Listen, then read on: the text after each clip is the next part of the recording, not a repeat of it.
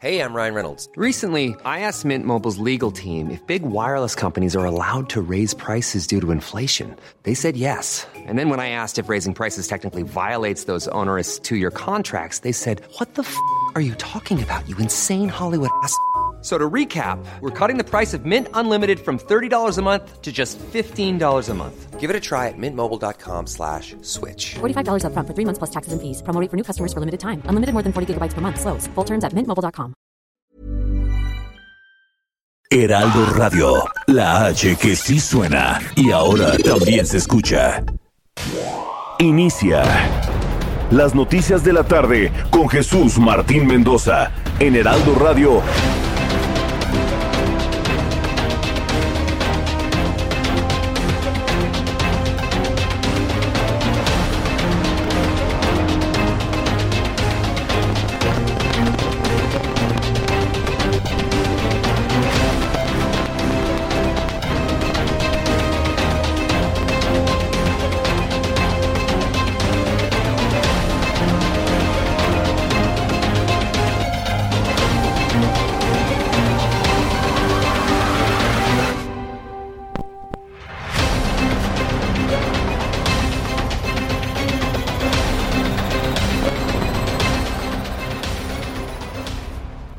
Las 6 de la tarde en punto tiempo del centro de la República Mexicana. Señoras y señores, qué gusto que nos estén acompañando ya en esta tarde de martes. Hoy que es 24 de agosto del año 2021, le damos la más cordial bienvenida a las noticias de la tarde. A nombre del titular de este espacio, Jesús Martín Mendoza, le saluda Manuel Zamacón aquí en Heraldo Radio.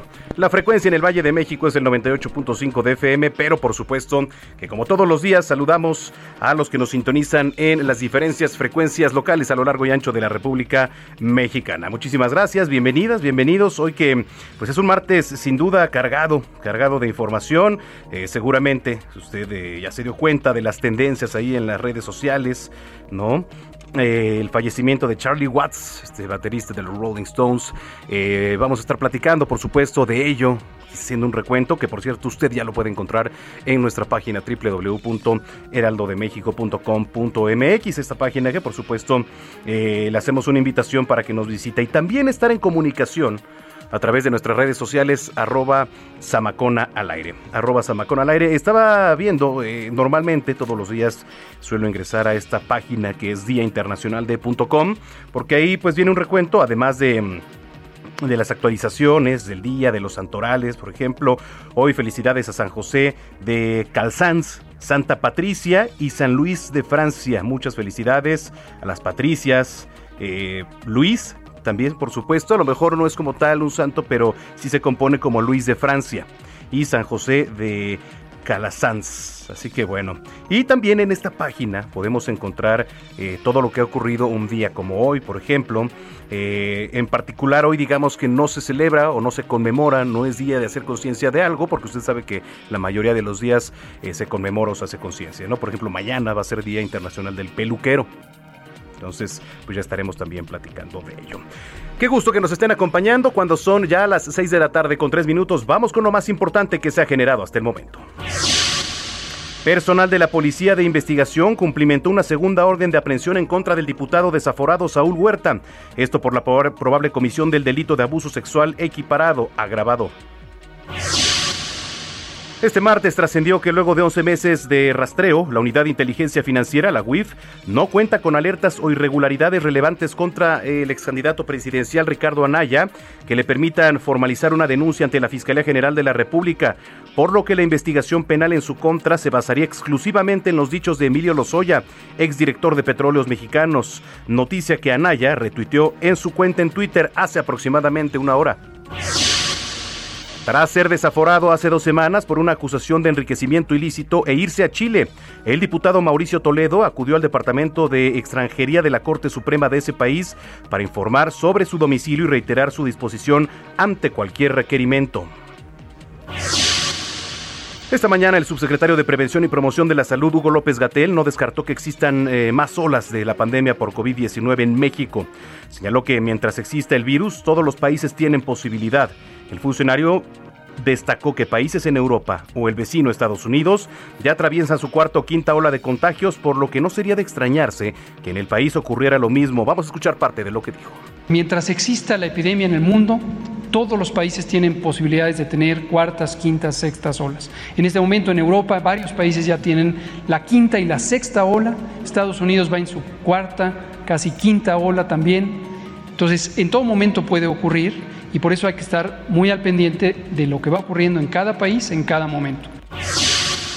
Luis Humberto Fernández, fuentes titular de la Autoridad Educativa Federal de la Ciudad de México, mencionó en conferencia de prensa que para el regreso a clases se va a tomar en cuenta la ventilación que cada salón permita dentro de las escuelas. Detalló que la ecuación de seguridad está formada por la vacunación completa de profesores, uso de gel antibacterial, toma de temperatura y ahora se va a sumar la ventilación dentro del inmueble. Entonces, se está tomando las medidas de ventilación en medida de lo que la arquitectura misma lo permite. Y esto finalmente pues también tiene que ver con, la sana distancia. Todos, todos los comités técnicos, los consejos técnicos, perdón, están precisamente a partir de cada grupo tomando estas decisiones. En una misma escuela hay salones que tienen muy buena ventilación y hay salones pues que tienen eh, otro tipo de restricciones. El presidente de Ecuador, Guillermo Lazo, pidió el respaldo de México para ingresar de manera formal a la Alianza del Pacífico en el corto plazo, durante su visita a México para participar en la conmemoración de los 200 años de la firma de tratados de los tratados de Córdoba. Lazo también solicitó apoyo para avanzar en un proyecto comercial entre México y Ecuador. Aspiro a más Ecuador en México y más México en Ecuador, comentó. Charlie Watts, baterista de los míticos Rolling Stones, murió hoy en Londres luego de luchar durante 17 años contra el cáncer de garganta. A principios de este mes, se había bajado de esta gira de septiembre después de que los médicos observaron un problema durante la revisión de rutina.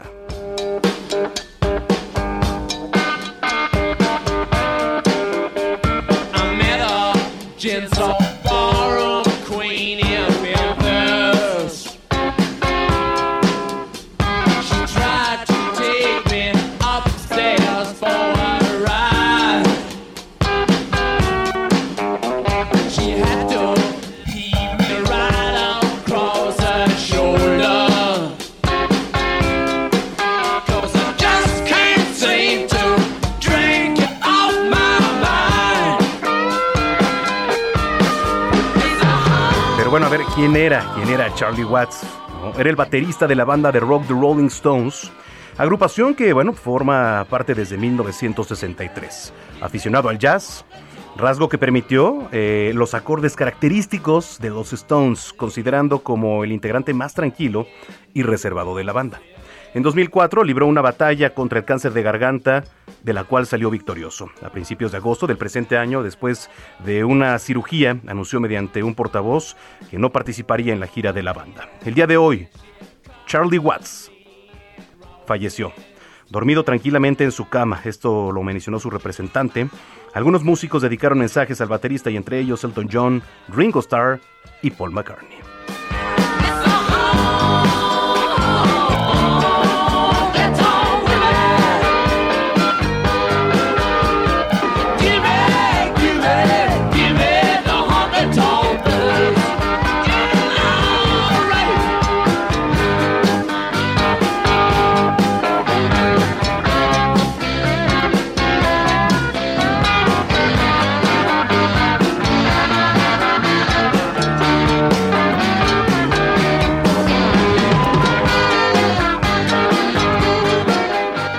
Pues ahí está. Y por supuesto que vamos a estar recordando a Charlie Watts aquí en este espacio. Vamos a estar poniendo también fracciones de algunas rolas de los Rolling Stones. Mientras tanto, eh, cuando son las 6 de la tarde con 8 minutos, vamos hasta Tijuana. Se amparan dos menores de edad y son vacunados contra el COVID-19. Esto en Baja California. Atahualpa Garibay, cuéntanos cómo estás. Buenas tardes.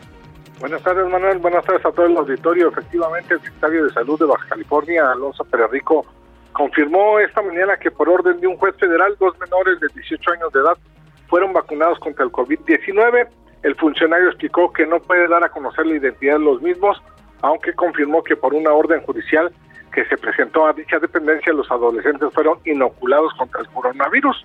En Mexicali, el abogado Jorge Lizárraga Álvarez dio a conocer que la menor Ingrid Natalie, de 13 años, fue inoculada el pasado fin de semana con el biológico Pfizer contra el COVID-19. Esto gracias a un amparo que interpuso a petición de los padres, ya que la infante, la adolescente, está próxima al regreso a clases. En Baja California está previsto que el 30 de agosto habrá clases presenciales en al menos 25 planteles de la entidad. En respuesta a las inquietudes de los ciudadanos sobre si esto será el banderazo de la jornada masiva de vacunación para los menores de 12 a 18 años, el secretario de Salud aclaró que no, que esto no va a ocurrir hasta que haya autorización del gobierno federal. Si bien la vacuna Pfizer ya fue autorizada por la COFEPRIS para el uso en menores, en Baja California se requerirían de 600 mil unidades de la vacuna.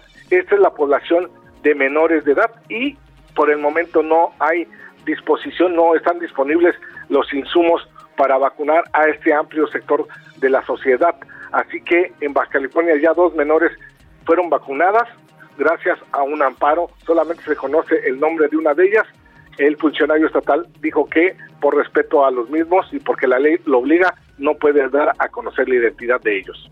Correcto, pues vamos a estar muy pendientes. Gracias por la información, Atahualpa. Un saludo. Igualmente, Atahualpa Gabaribay desde Tijuana. Bien, eh, vamos a hacer enlace con nuestra compañera Mayeli Mariscal, corresponsal en Jalisco. Llegaron los primeros cruceristas a Puerto Vallarta, bajo los protocolos, por supuesto, ahora de sanidad contra el COVID-19. ¿Cómo estás, Mayeli? Adelante. Hola, ¿qué tal? Muy buenas tardes. Buenas tardes a ti y a todo el auditorio. Pues así es, el primer crucero arribó ya al puerto de Puerto Vallarta el 98% de sus pasajeros vacunados contra el COVID-19, el 2% restante se trata de menores de edad.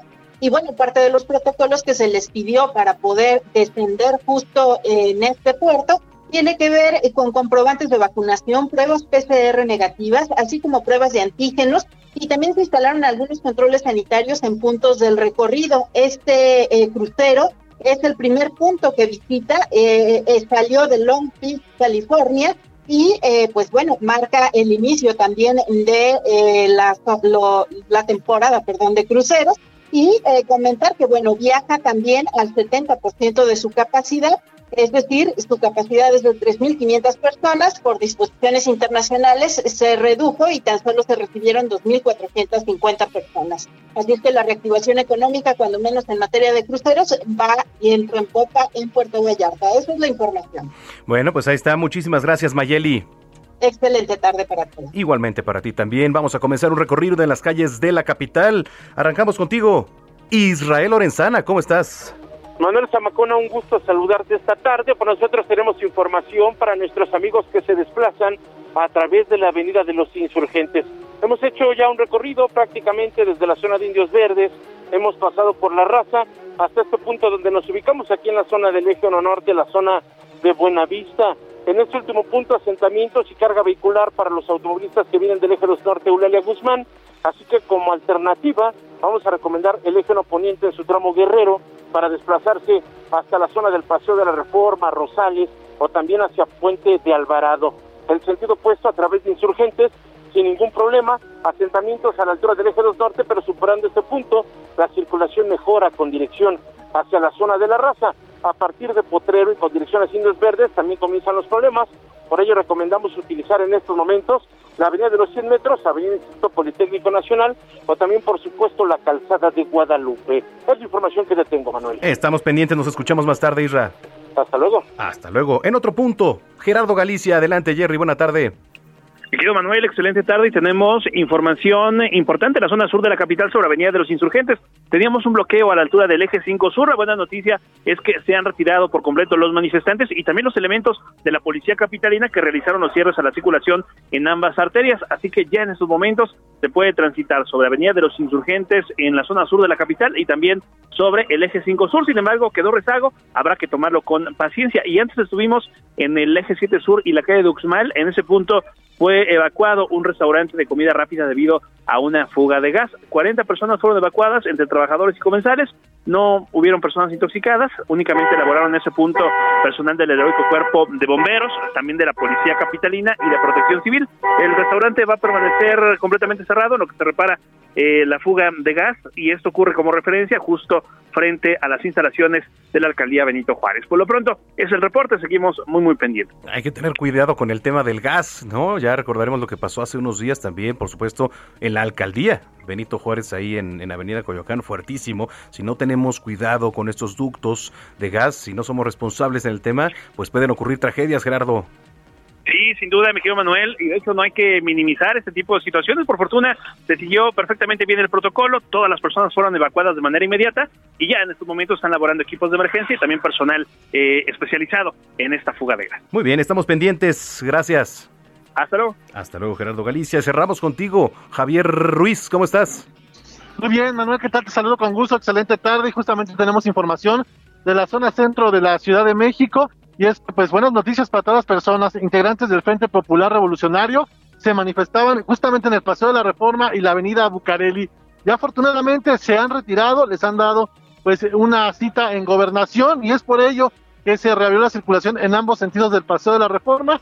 Sin embargo, pues sí tenemos problemas viales, rezagos principalmente para quien se desplaza de la Avenida de los Insurgentes y esto en dirección hacia la avenida Hidalgo, bien para continuar hacia los ejes 1 y 2 norte.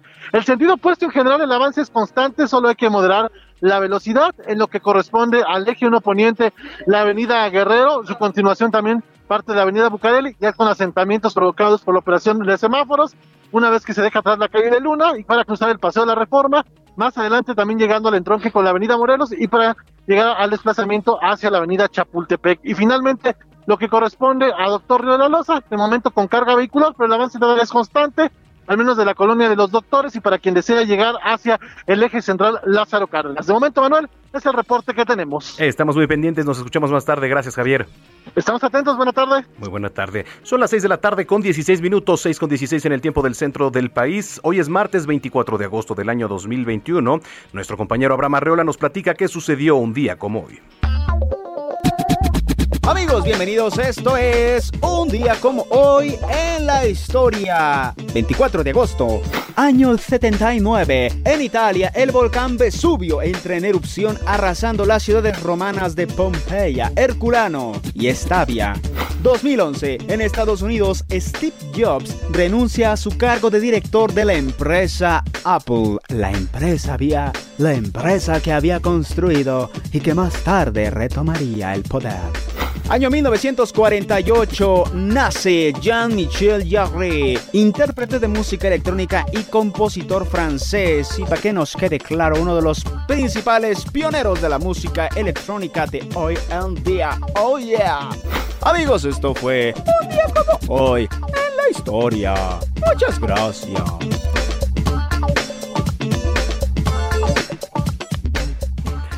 Bueno, ahí está este, la manera tan peculiar de nuestro querido Abraham Arreola de recordarnos qué es lo que ocurrió un día como hoy, que por cierto ayer se me pasó, pero está, está interesante decirle que fue el Día del Internauta. Se celebra el 23 de agosto de cada año para conmemorar un aniversario más de la publicación de la primera página web a nivel mundial, una, pues digamos, un acontecimiento sin precedentes que se llevó a cabo en el año de 1991 y que hasta la fecha representa uno de los más grandes avances tecnológicos con los que cuenta la humanidad. ¿Qué es un internauta? Un internauta, eh, pues es una persona que se conecta a través del Internet.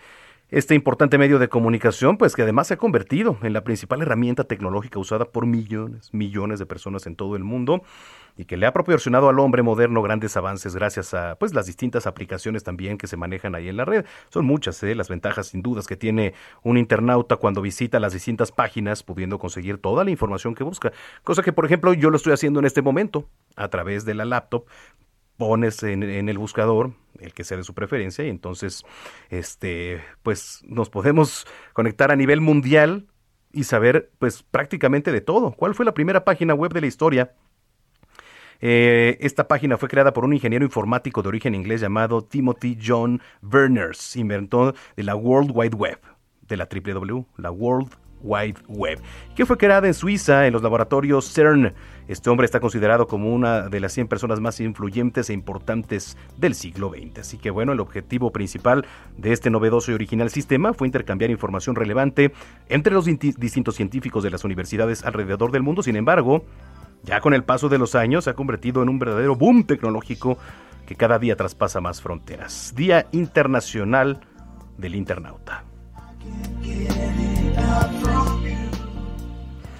Ahora sí, eh, vámonos al clima. Hoy, este, pues tarde nublado, ahorita ya salió un poco el sol aquí en algunos puntos de la capital. En el pronóstico del tiempo, esta tarde-noche se espera que la onda tropical número 23 recorre el oriente, el sur y centro del país en interacción con una zona de baja presión con alta probabilidad para el desarrollo ciclónico al sur de las costas de Oaxaca y con la nueva onda tropical número 24 que se va a aproximar a la península de Yucatán. Van a originar lluvias fuertes a muy fuertes también descargas eléctricas y rachas de viento fuertes en las regiones mencionadas. Además, tormentas puntuales intensas en Guerrero, Oaxaca, Chiapas y Veracruz, con oleaje elevado en la costa de Oaxaca. Por otra parte, el monzón mexicano e inestabilidad atmosférica superior van a originar chubascos y lluvias fuertes sobre el noroeste, norte y occidente del territorio nacional, que por cierto, también aquí en nuestra página de, del Heraldo de México, nos platican que la Comisión Nacional del Agua informó que para el día de mañana, miércoles 25 de agosto, se espera cielo nublado. Cielo nublado la mayor parte del día con probabilidad de lluvias fuertes y descargas eléctricas, esto en la Ciudad de México. Además, incluso caída de granizo aquí en la capital. A través de su comunicado indicó que se espera ambiente fresco templado en la región y viento de este y oeste de 10 a 20 kilómetros por hora con rachas de hasta 40. En cuanto a la temperatura, mencionó que se pronostica temperatura mínima de 12 grados a 14 y máxima de 21 a 23 grados.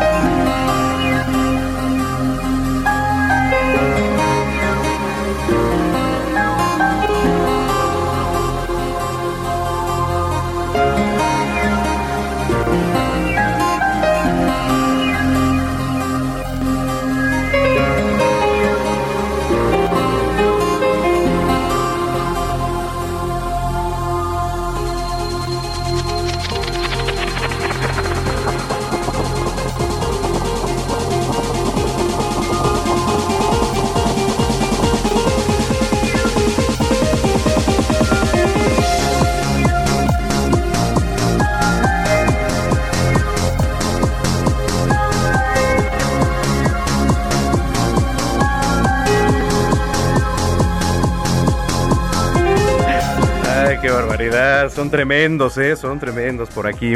Oiga, eh, antes de irnos a la pausa, en las últimas 24 horas México sumó 18.000, 18.262 nuevos casos de coronavirus. SARS-CoV-2, acumulando un total de 3.249.878 contagios, y 254.666 muertes. Esto de acuerdo con el informe de la Secretaría de Salud, este informe que se da todos los días. Cabe señalar que el 18 de agosto pasado también se registró el mismo número de defunciones ¿eh? por esta enfermedad y para encontrar una cifra mayor hay que pues, remontarse incluso hasta el 2 de marzo. En ese entonces hubo 1.035 casos. Eh, ¿Qué más dice el comunicado? La actualización que maneja el gobierno federal. 949, 940 eh, nuevas muertes. 488.801 casos sospechosos, 5.748.862 casos negativos, afortunadamente. Eh, esta tercera ola de contagios por coronavirus mantiene un ritmo alto de, infecciones respecto a las olas pasadas. Hay que recordar que parte de la característica de, esta nueva cepa es que es una cepa más contagiosa.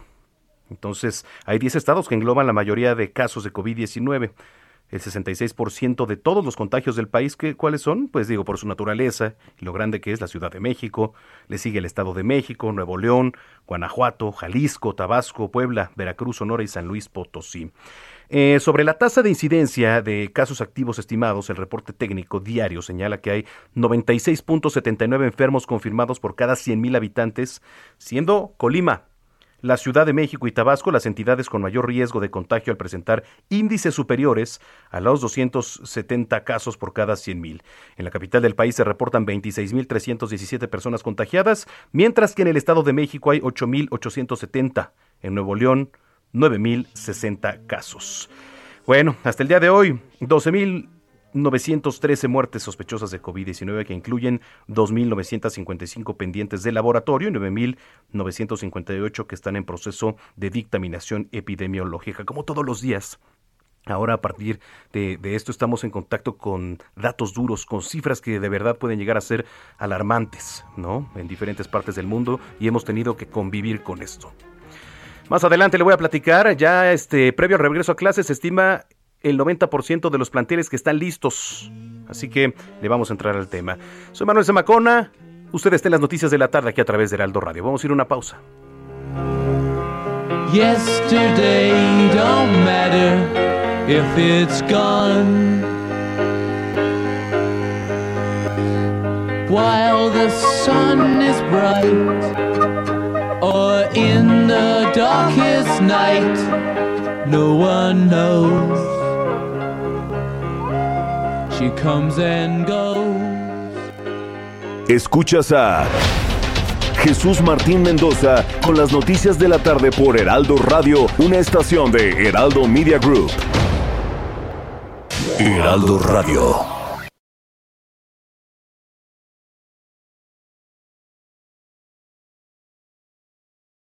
Heraldo Radio. Escucha las noticias de la tarde con Jesús Martín Mendoza. Regresamos. Bien, son las 6 eh, de la tarde con 30 minutos, 6 con 30 en el tiempo del centro de la República Mexicana. Gracias por continuar con nosotros aquí en las noticias de la tarde en el Heraldo Radio. Le platico, los diputados electos de Morena, Partido Verde y Partido del Trabajo perfilaron la posibilidad de integrar una sola megabancada de 278 integrantes en el Palacio Legislativo de San Lázaro para alcanzar la mayoría absoluta y entonces presidir la Junta de Coordinación Política. ¿no? siguen las alianzas. Usted sabe que el Partido Verde, para empezar, es un partido que ha sido comodín en los últimos años. Entonces el Partido Verde dice, ah, por, por supuesto que me conviene en San Lázaro estar con esta alianza. Y bueno, ahí la vamos a ver seguramente, ¿no? Esto le digo durante los tres años ya de la nueva legislatura. No obstante, los líderes parlamentarios del PAN, Jorge Romero y del PRI, eh, Rubén Moreira, advirtieron que si Morena y sus aliados insisten en construir una mayoría artificial y atropellar la oposición, se deberán atener a las consecuencias.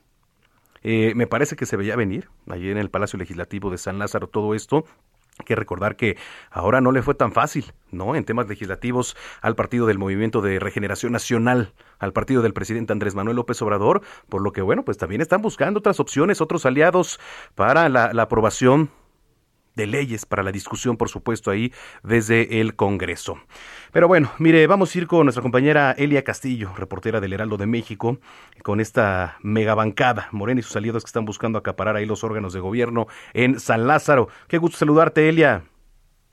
Muy buenas tardes, Manuel, te saludo con gusto. Así es, con esta conformación de una megabancada Morena y sus aliados, Partido Verde Ecologista de México y el Partido del Trabajo, buscarán presidir la mesa directiva y la Junta de Coordinación Política de la Cámara de Diputados simultáneamente durante este primer año, pero también durante los tres años de esta 65 legislatura, el segundo órgano de gobierno. En tanto, eh, y en respuesta casi inmediata, las fracciones de oposición advirtieron que no permitirán este agandalle del bloque López Obradorista. Te comento que esto se eh, lo señaló el coordinador parlamentario de Morena luego de la inauguración de la reunión plenaria de esta fracción parlamentaria y eh, pues adelantó que buscarán registrar a la coalición Juntos Hacemos Historia como un grupo parlamentario a fin de presidir la Junta de Coordinación Política durante estos tres años. El eh, coordinador Ignacio Mier señaló que primero buscarán pues eh, que, se lleguen los acuerdos para la, sesión de instalación del próximo domingo, donde los 500 eh, legisladores electos rendirán, tomarán protesta al cargo y ya posteriormente por el 5, el 6 de, de septiembre pues buscarán los acuerdos para la Junta de Coordinación Política que pues ya adelantaron, buscarán presidir a fin de eh, evitar la corrupción y no regresar los privilegios a las fracciones de oposición. Esto fue lo que se dio durante esta reunión plenaria el primer día y eh, concluirá el próximo eh, jueves. Manuel, es la información que te tengo. Vamos a estar muy pendientes, vamos a estar muy pendientes de lo que ocurre ahí en temas legislativos. Te agradezco mucho. Gracias, Celia. Muy buena tarde. Buena tarde, Elia Castillo, desde el Congreso. Oiga, le platico, se emitió una ficha roja contra el diputado Mauricio Toledo. Le platicábamos en el resumen, está en Chile. De hecho, acudió a, instancias allá internacionales, dio su domicilio, como diciendo, a ver, este, sí estoy en Chile, pero estoy visible, no me estoy escondiendo, ¿no? Al menos eso es lo que eh, dijo el señor Toledo.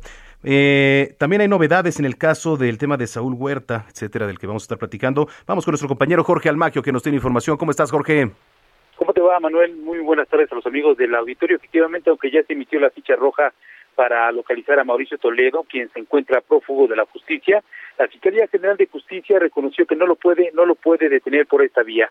Aclara que la FGJ, en el caso del legislador del Partido del Trabajo, pues busca llevar a cabo un juicio apegado a derecho como para cualquier ciudadano, pero aclaró que no es un perseguido político como lo está pregonando Toledo allá en Chile. Informó por ello que buscará su detención conforme a tratados internacionales, ya que no puede ser asegurado con el apoyo de la notificación roja, dado al alcance que esa herramienta de búsqueda internacional tiene en la República de Chile, país en el que se encuentra Mauricio Toledo fugitivo. Lo anterior de acuerdo al artículo 3 de la Ley de Extradición Internacional, y bueno, pues eh, eh, precisamente el día de hoy Mauricio Toledo eh, se presentó en, ante la Dirección de Asuntos Internacionales de la Corte Suprema de Chile, en donde señaló que no confía en la justicia mexicana y también se declaró como perseguido político. Con esta posición, Toledo Gutiérrez pretende desactivar ante las autoridades chilenas una solicitud de extradición y por ello la Fiscalía General de Justicia de la capital del país pues busca diversos eh, procedimientos para poder llevar a cabo su detención y traerlo a nuestro país.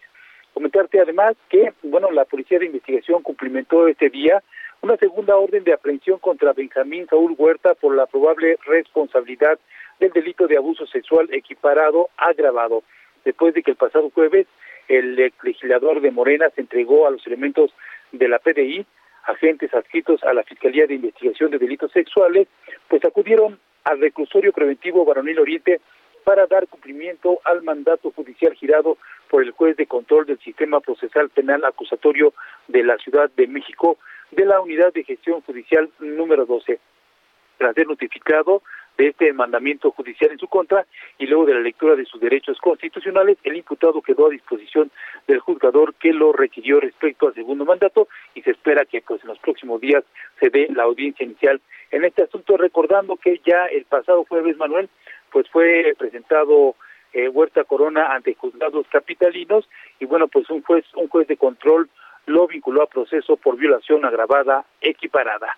Bueno, amigos, el reporte que les tengo. Sí, ahí está la información. Muchísimas gracias, Jorge. Buenas tardes, hasta luego. Buenas tardes, Jorge Almaquio. Eh, que por cierto, pues sí, Mauricio Toledo, ¿no? diputado federal por el PT, se puso ya a disposición de manera voluntaria ante las autoridades chilenas. Esto con el fin de atender cualquier requerimiento o notificación desde el país sudamericano.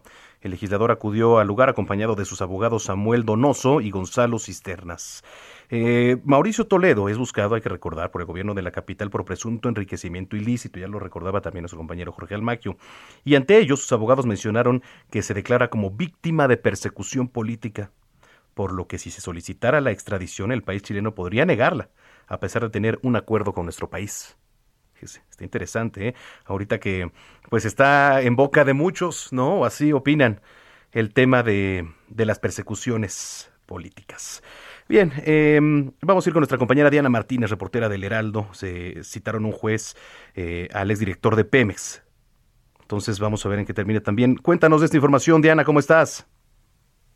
¿Qué tal, Manuel? ¿Cómo te va? Buenas tardes. Pues un juez de control citó a Carlos Treviño, exdirector de Petróleos Mexicanos, esto porque la Fiscalía General de la República busca imputarle los delitos de lavado de dinero, asociación delictuosa y cohecho. Eh, fuentes judiciales eh, confirmaron que el exfuncionario debe comparecer en el Centro de Justicia Penal Federal de Almoloya de Juárez, en el Estado de México.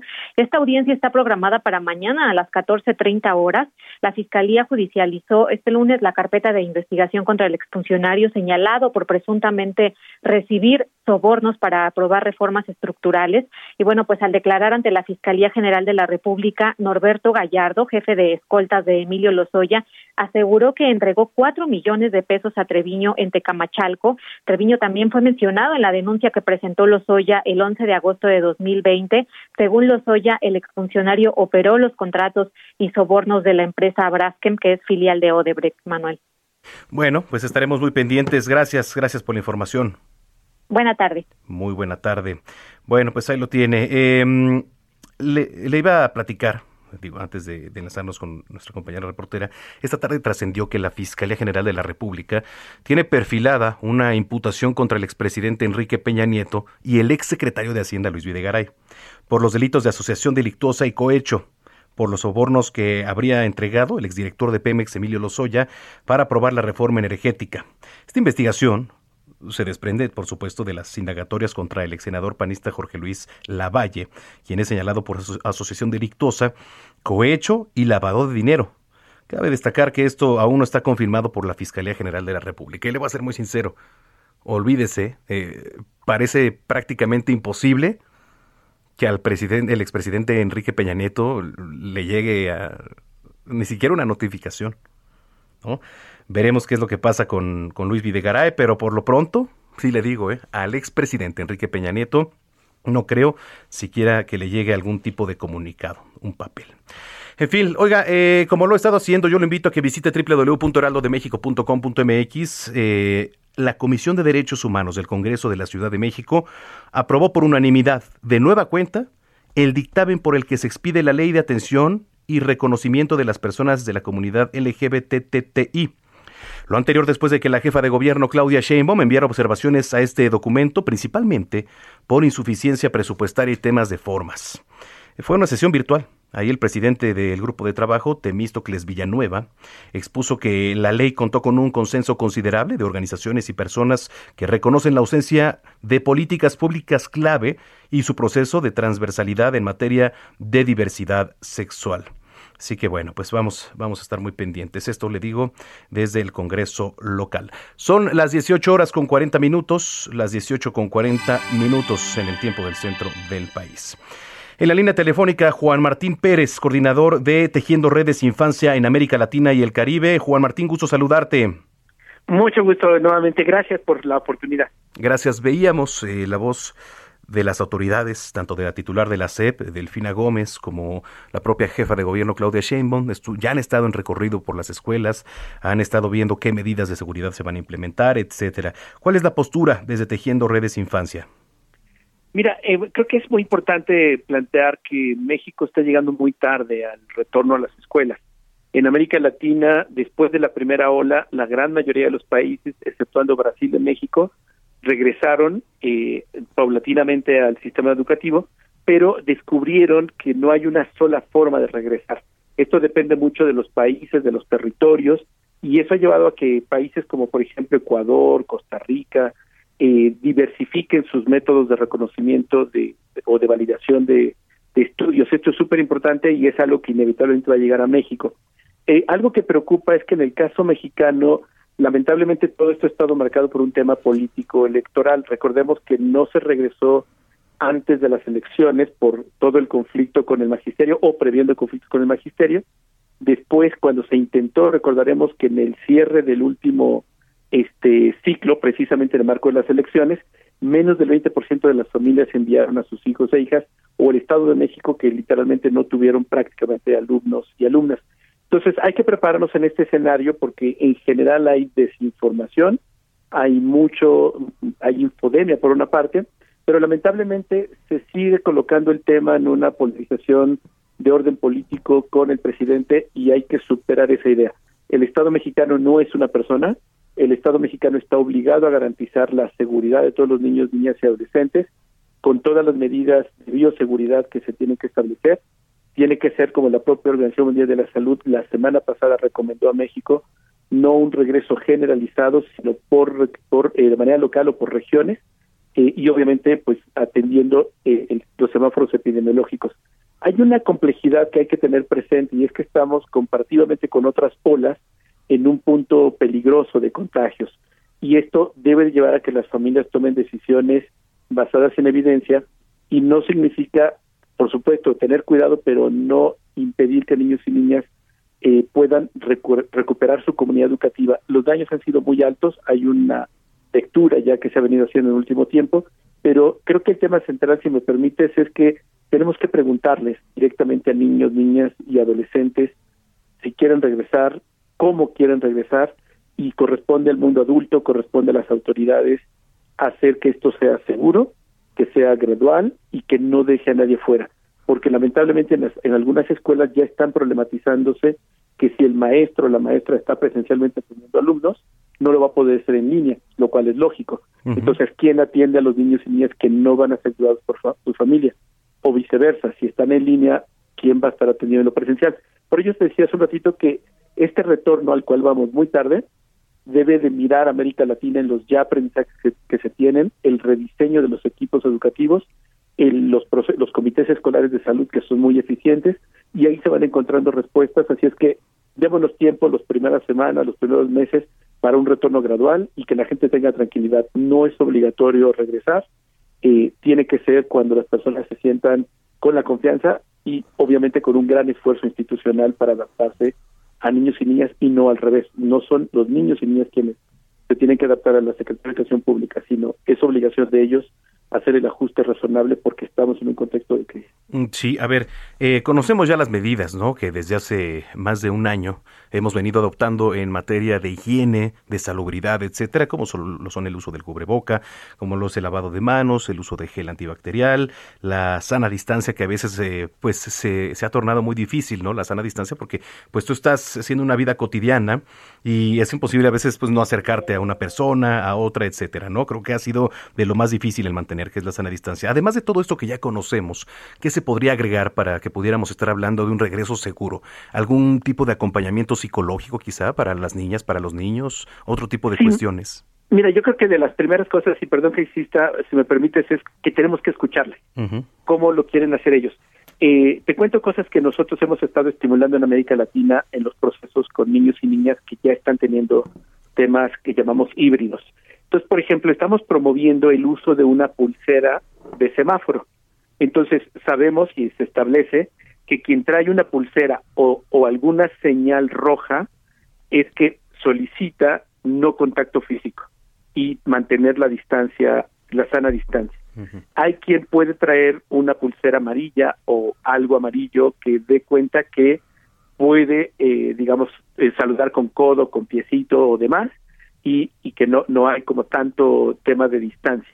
Y hay otros y otras que podemos tener una pulsera verde o algo verde que nos acompañe, que podemos, por ejemplo, mantener algún acercamiento concreto, puntual, pero siempre, todo esto siempre acompañado de cubrebocas permanente y eh, agua o gel. Es central reconocer que los niños, niñas y adolescentes van a respetar las medidas, en buena parte con el modelamiento adulto, pero también porque tienen conciencia de lo que significan los riesgos no solo para ellos, sino para las personas con las que comparte.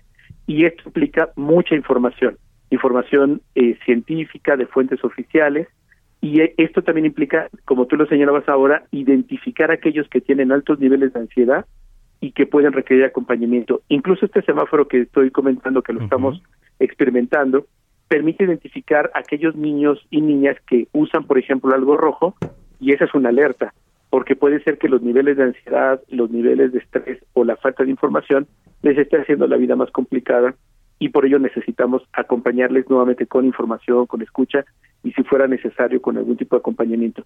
En otros países lo que ha sucedido es que se han creado dispositivos de identificación de estos riesgos para que se pueda dar eh, o se canalice a los espacios eh, clínicos o terapéuticos que se necesitan eh, y también informar mucho a las familias. Recordemos que mucho de esto depende de las personas adultas. Si las personas adultas están aterradas, tienen miedo, yo he escuchado frases o mensajes muy crueles como prefiero que pierda un año y no la vida, y me parece cruel para los niños y niñas porque no tenemos que darles a elegir entre la escuela o la vida, eso no es. Tienen derecho a la vida y tienen derecho a la educación y es obligación de las autoridades resolver los temas, sabemos que no va a ser sencillo ni es para mañana, pero precisamente darnos un tiempo de un retorno gradual que permita identificar infraestructuras que claramente señalarán, ahí no puede haber clases porque no hay agua, no hay condiciones para poder, eh, ni siquiera la seguridad, la bioseguridad, su propia seguridad física, eh, significa que la comunidad educativa crea los comités escolares de salud, incluyendo a niños y niñas, y van a ir encontrando alternativas como esto que te cuento de los semáforos o de otras acciones. En realidad las comunidades son muy resilientes, tenemos que darles oportunidad y que esto salga de la dinámica política y de la polarización para que sea el, la comunidad educativa, lo local y territorial, lo que vaya encontrando cómo sí logramos que niños y niñas estén en la escuela y no la larga lista de motivos para no regresar, porque si no, nunca volvería. Bien, eh, sí, porque además el regreso a clases no únicamente es para los niños, ¿no? Es para los docentes, es para personal administrativo, es para personal de intendencia, etcétera. Entonces, todos se tienen que entrar en, eh, digamos, en esta burbuja, estar en sintonía y pues llevar a cabo estas buenas prácticas. Efectivamente, mira, yo creo que eh, nuevamente tiene que haber un sentido proactivo. Hay una frase que, que estamos manejando con niños y niñas en toda América Latina. No tenemos que perder el respeto al, al virus. Tenemos que respetarlo. Está ahí y va a quedarse. Pero debemos de superar el miedo. Eh, el miedo nos tiene que dar fuerza para respetar, para tomar las medidas de seguridad, eh, pero no podemos quedarnos inmovilizados y menos a niños y niñas permitir que los dejemos inmóviles ante el miedo porque eso les va a hacer más daño emocional, más daño físico, como ya los datos o los indicadores nos muestran. Pasamos de 32% de la población infantil con sobrepeso a 40%. Esto es muy grave para su salud. Tenemos incrementos de 50% de abuso sexual, 12% incremento de suicidios. O sea, hay, los datos son muy, muy aterradores. Por eso es tan importante que este retorno sea gradual, eh, bioseguro y sin dejar a nadie atrás. Correcto. Finalmente, ¿algún último mensaje que agregar, Juan Martín Pérez? Pues mira, gracias de verdad por mantener esta conversación, invitar al público a que se acerque a fuentes oficiales. Hay mucha información en las redes sociales típicas eh, que alguien dijo que escuché y demás. Les animamos de verdad a que verifiquen toda la información, busquen fuentes este, eh, oficiales y no reenvíen información que ustedes mismos no han logrado verificar en varias fuentes tenemos una responsabilidad también de no ser parte de la desinformación, porque esto también es una epidemia que daña nuestra salud. Claro que sí. Bueno, pues me dio mucho gusto platicar contigo, Juan Martín. Te mando un fuerte abrazo, gracias por la oportunidad. Gracias, es Juan Martín Pérez García, coordinador de Tejiendo Redes Infancia en América Latina y el Caribe. ¿Usted qué opina sobre el regreso a clases? Escríbanos arroba Samacona al aire, aire. Si usted nos escucha, por cierto, ya cambiando de tema, allá en Tampico, la Capitanía del Puerto de Tampico informó a la comunidad marítima, pescadores y marinos que debido a las fuertes lluvias en el centro del país y Veracruz, se prevé una fuerte corriente del río Pánuco, la cual arrastrará troncos, algunos palos, ¿no? construyéndose como una situación de alto riesgo. El capitán de puerto de Tampico, Genaro Narváez, manifestó que se deberán revisar y reforzar también cabos de amarre ahí en las embarcaciones que están atracadas. Por cierto, se deberán extremar precauciones durante la navegación de las embarcaciones. También deberán tomar sus previsiones y precauciones reglamentarias los buques de la Armada y la navegación menor, así como de altura, por esta misma causa. Y en este contexto, el lanchero Alfredo Torres explicó que estarán atentos a la operación de las embarcaciones para no sufrir pues algún tipo de problema durante sus actividades, al recordar que eh, por Tampico pues unas 20 mil eh, penosas van a cruzar ahora el río Pánico para Veracruz.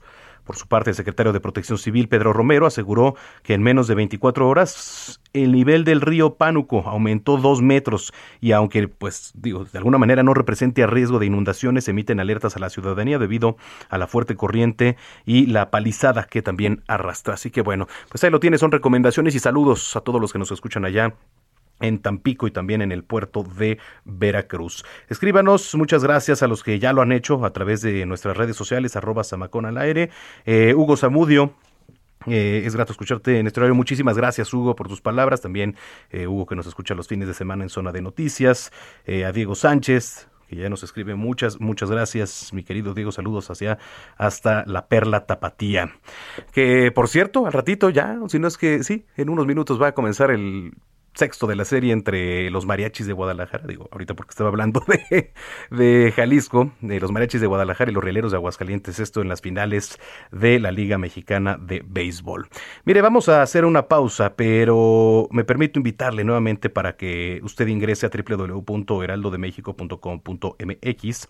Ahí viene pues eh, bastante información ya actualizada, cifras, por supuesto, lo más reciente, y por ejemplo, viene una anécdota ¿no? Dice, además de, de, lo que ya le platicábamos al inicio, el rock está de luto.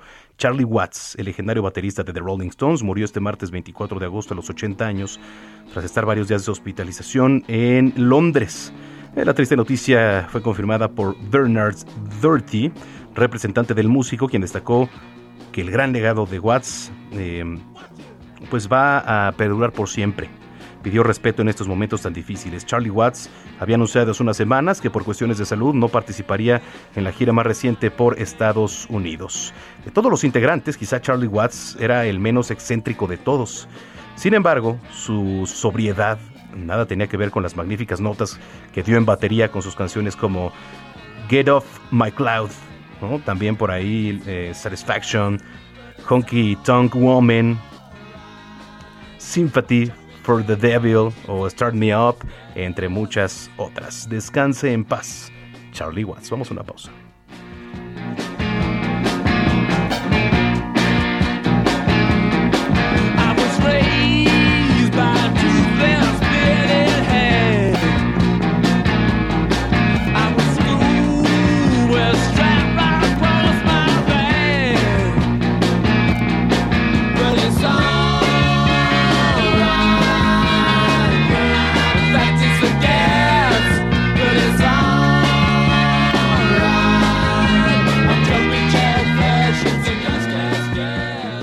Escuchas a Jesús Martín Mendoza con las noticias de la tarde por Heraldo Radio, una estación de Heraldo Media Group. Heraldo Radio, la HCL se comparte, se ve y ahora también se escucha.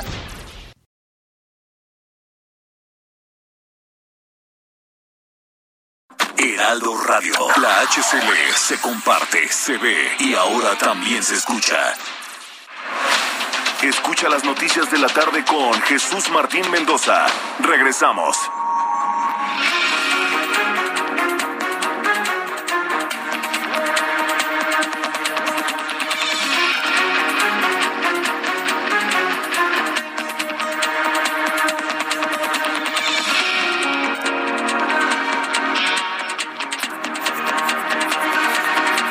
Son las 7 de la noche en punto, en el tiempo del centro de la República Mexicana. Qué gusto que nos esté acompañando en esta segunda hora de información aquí a través de Heraldo Radio en las noticias de la tarde. A nombre del titular de este espacio, Jesús Martín Mendoza, le doy la más cordial bienvenida. Si usted nos acaba de sintonizar, le saluda Manuel Zamacona, aquí en el 98.5 de FM en el Valle de México, la frecuencia.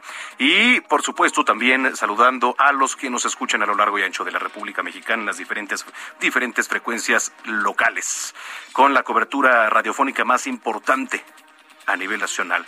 También aquí a través de nuestra cámara web los saludamos con muchísimo gusto a aquellos que nos ven en www.heraldodemexico.com.mx, en el canal 21 por allá en Naumedia TV, en Chicago también, que es nuestro partner Naumedia News. Eh, pues gracias. En contacto, arroba Samacona al aire.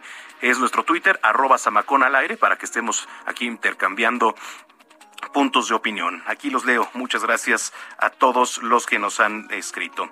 Y bien, pues vamos a entrar este de lleno ya a la segunda hora de, de información todo lo que viene. En unos minutos también va a estar por aquí la alcaldesa de Magdalena Contreras, Pati Ortiz, para que nos platique sobre algunos programas implementados allá en la alcaldía. Así que si usted nos escucha en Magdalena Contreras, lo invitamos, la invitamos y lo invitamos a que nos escriban en nuestras redes sociales, arroba al aire. Estaba viendo, por cierto, eh, las afectaciones. Ahorita le voy a platicar más de 3.000 escuelas afectadas en Veracruz por el paso de Grace. No habrá regreso a clases presenciales el próximo lunes 30 de agosto, ¿eh? Para empezar en estos planteles evidentemente tiene que quedar al 100. Entonces vamos a estar este, al pendiente y le voy a platicar un poquito más tarde. Bien, pues eh, sin más, cuando son ya las 7 eh, de la noche con dos minutos, vamos con lo más importante que se ha generado hasta el momento. En entrevista para el Heraldo Radio, Juan Martín Pérez García, coordinador de Tejiendo Redes Infancia en América Latina y el Caribe, declaró que el Estado mexicano debe garantizar la seguridad de todos los que regresan a clases, no de manera local o por regiones, sino generalizando sin dejar a nadie atrás. Agregó que el regreso a clases está marcado por un tema político por parte del presidente de México. Pero lamentablemente se sigue colocando el tema en una politización de orden político con el presidente y hay que superar esa idea. El Estado mexicano no es una persona, el Estado mexicano está obligado a garantizar la seguridad de todos los niños, niñas y adolescentes con todas las medidas de bioseguridad que se tienen que establecer. Bueno, pues ahí tiene las palabras el secretario de Educación Estatal de Veracruz, Senyacén Escobar informó que hay más de 3.000 planteles educativos que no están en condiciones de regresar a clases por daños causados por el huracán Grace. Entre las eh, deficiencias de los inmuebles está la falta de agua potable, de energía eléctrica y también daños en aulas y bardas. La Fiscalía General de la República decomisó armas de gran calibre y drogas en la capital chiapaneca. Los elementos arribaron al inmueble después de recibir una denuncia ciudadana que informó que llegaron tres vehículos con personas eh, con armas a bordo. Entre las armas confiscadas había fusiles de asalto, escopetas, lanzagranadas, entre otras. ¿eh? Ah, nada más para que vean el calibre. También se aseguraron documentos oficiales como CURP, INE, actas de nacimiento de diversas personas. A través de un comunicado, el Instituto Mexicano del Seguro Social informó que fueron separados de su cargo cinco trabajadores de la Clínica 16 en Torreón debido al incidente donde un bebé prematuro fue enviado a la morgue cuando todavía tenía vida. Fíjese, esto, esto lo platicamos el fin de semana en, en zona de noticias. Fue terrible la historia, ¿eh? Si no es porque la abuelita de, este pequeño dice, bueno, quiero ver por lo menos a mi nieto en los últimos momentos. Se da cuenta la abuelita de que este pequeño estaba con vida. Ya lo habían mandado a la morgue. Y también dieron a conocer que las separaciones incluyen al director de la clínica, mientras se lleva a cabo el desarrollo de la investigación en torno al caso del bebé Jesús Sebastián. Esta mañana tres menores de edad fueron vacunados contra COVID-19 en la Ciudad de México. Se trata de dos gemelos de 13 años y uno más de 15. A los adolescentes les fue aplicado el biológico de Pfizer BioNTech, la única vacuna autorizada para el uso de emergencia en ese sector en nuestro país. Tras la toma de poder de los talibanes en Afganistán, el Banco Mundial anunció que suspenderá todo apoyo económico y proyectos de desarrollo en el país asiático, aunque reiteró que buscará la forma de seguir respaldando al pueblo afgano. El Banco Mundial informó que teme por el desarrollo de aquel país, en especial de las mujeres dentro de la sociedad. Cerca de 250 estudiantes afganas serán trasladadas a Ruanda como refugiadas después de que los talibanes se hicieran con el poder allá en Afganistán. Así lo informó Savannah Basij, presidenta de la Escuela de Liderazgo de Afganistán. La también activista declaró que se espera que puedan volver a casa cuando las circunstancias políticas y sociales mejoren en el país. A falta de un día para la ceremonia inaugural de los Juegos Paralímpicos, los casos de COVID vuelven a aparecer dentro de las instalaciones olímpicas. Según el último balance proporcionado por los organizadores, el sistema de rastreo ya ha detectado 131 casos entre los participantes. La mayoría de los afectados son miembros de la organización de los Juegos o algunos contratistas que residen allá en Japón, pero cuatro deportistas y diez miembros de los medios de comunicación también dieron positivo. Vamos a las calles de la Ciudad de México. Israel Lorenzana, ¿cómo estás, Israel? Adelante. Manuel Zamacona, muchísimas gracias. Pues ahora tenemos información para nuestros amigos que se desplazan a través del Paseo de la Reforma. Esto a partir de la zona del circuito interior y con dirección hacia la calzada de Guadalupe. Hemos encontrado algunos asentamientos considerables. Hay que, por supuesto, anticipar su paso o bien utilizar como alternativa la avenida Ingeniero Eduardo Molina o también Congreso de la Unión esto con dirección hacia la zona de Martín Carrera. El sentido opuesto, a través de la calzada de los misterios, sin ningún problema, la circulación fluye a buena velocidad para nuestros amigos automovilistas que van con dirección hacia la zona de Eulalia Guzmán o más adelante hacia la avenida Hidalgo. Manuel Zamacona, la información que te tengo. Bien, pues ahí está. Muchas gracias, Isra. En otro punto, Gerardo Galicia, adelante, Jerry la Avenida Patriotismo, mi querido Manuel, hemos eh, recorrido ya esta arteria y presenta un buen desplazamiento. Es una muy buena opción si dejan atrás el circuito bicentenario en su tramo Río Miscuac y van a continuar hacia la zona del viaducto. Se puede alcanzar la velocidad máxima de 50 kilómetros por hora. Por supuesto, no hay que abusar del acelerador y eh, en el sentido opuesto se van a utilizar el circuito interior, pero ya en su tramo revolución, esta arteria sí ya comienza a saturarse, habrá que tomarlo con paciencia y de preferencia salir con algunos minutos de anticipación. Por lo pronto, el reporte seguimos muy, muy pendientes. Estamos al pendiente. Muchas gracias. Gracias, Gerardo. Hasta luego. Hasta luego. Javier Ruiz, ¿dónde te encuentras? Hola, Manuel, ¿qué tal? Nos encontramos recorriendo todavía la zona centro de la Ciudad de México, principalmente el eje 1 oriente, la avenida Anillo de Circunvalación, donde el avance es bastante complicado, al menos para quien se desplaza del eje 1 norte y para llegar hacia San Pablo, más adelante para cruzar la avenida Conservando Teresa de Mier. En lo que corresponde al Congreso de la Unión, en general presenta carga vehicular, pero el avance es favorable al menos para quien se desplaza del eje 3 sur y esto en dirección hacia el eje 1 norte en ambos bloques de carriles. La circulación se supera los 50 kilómetros por hora, solo hay que moderar la velocidad para evitar algún accidente y finalmente el eje central Lázaro Cárdenas, aquí sí con bastantes problemas viales. Hay que recordar que tenemos un plantón llegando a la avenida Juárez, una calle antes, exactamente Independencia, son de, los vehículos desviados hacia la calle de Luis Moya, posteriormente tienen que utilizar la Avenida Juárez para llegar hacia el perímetro de Doctor Moro y darle vueltas a la Avenida Hidalgo. Así que que evitar este punto, la mejor alternativa al paseo de la reforma. De momento, Manuel, ese reporte que tenemos. Muchísimas gracias, gracias por la información, Javier, y estamos pendientes. Estamos muy buena tarde. Bueno, eh, vamos con nuestra compañera Karina García hasta Oaxaca, porque allá las escuelas públicas y privadas van a regresar a clases semipresenciales. Esto, este, pues vamos a ver qué tal resulta por allá, ¿eh? Karina García, ¿cómo estás?